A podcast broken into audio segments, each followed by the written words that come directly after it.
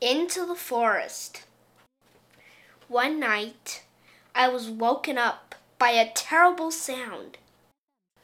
The next morning, all was quiet. Dad wasn't there. I asked Mom when he was coming back, but she didn't seem to know. I miss Dad. The next day, Mom asked me to take a cake to Grandma, who was poorly. I love Grandma. She always tells me such fantastic stories. There are two ways to get to Grandma's house the long way round, which takes ages, or the short way through the forest. Don't go into the forest, said Mom. Go the long way round.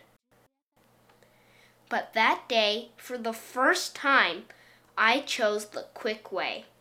I wanted to be home in case Dad came back. After a short while, I saw a boy. Do you want to buy a nice milky moo cow? he asked. No, I said. Why would I want a cow? I'll swap it for that sweet fruity cake in your basket, he said.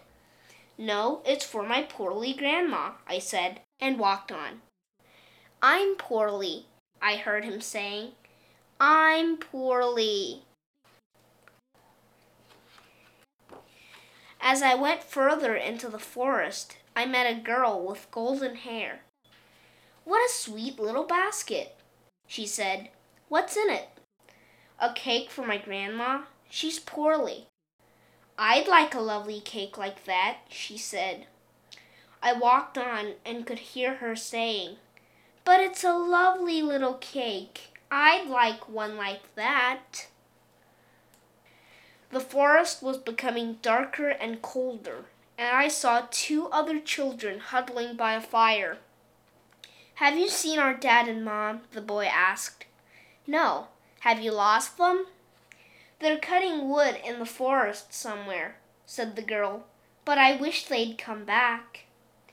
As I walked on, I could hear the dreadful sound of the girl crying. But what could I do? I was getting very cold and wished that I'd brought a coat. Suddenly I saw one. It was nice and warm, but as soon as I put it on, I began to feel scared. I felt that something was following me. I remembered a story that Grandma used to tell me about a bad wolf. I started to run, but I couldn't find the path. I ran and ran, deeper into the forest, but I was lost. Where was Grandma's house? At last, there it was. I knocked on the door, and a voice called out, Who's there? But it didn't really sound like Grandma's voice. It's me, I've brought a cake from Mom. I pushed the door open a little. Come in, dear, the strange voice called. I was terrified. I slowly crept in. There in Grandma's bed was Grandma. Come here, love, she sniffed. How are you? I'm all right now, I said.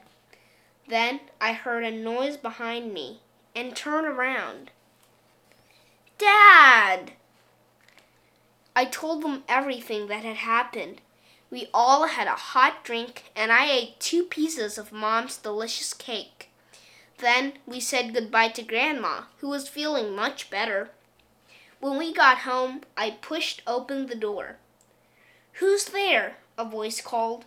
It's only us, we said. And Mom came out, smiling. The end.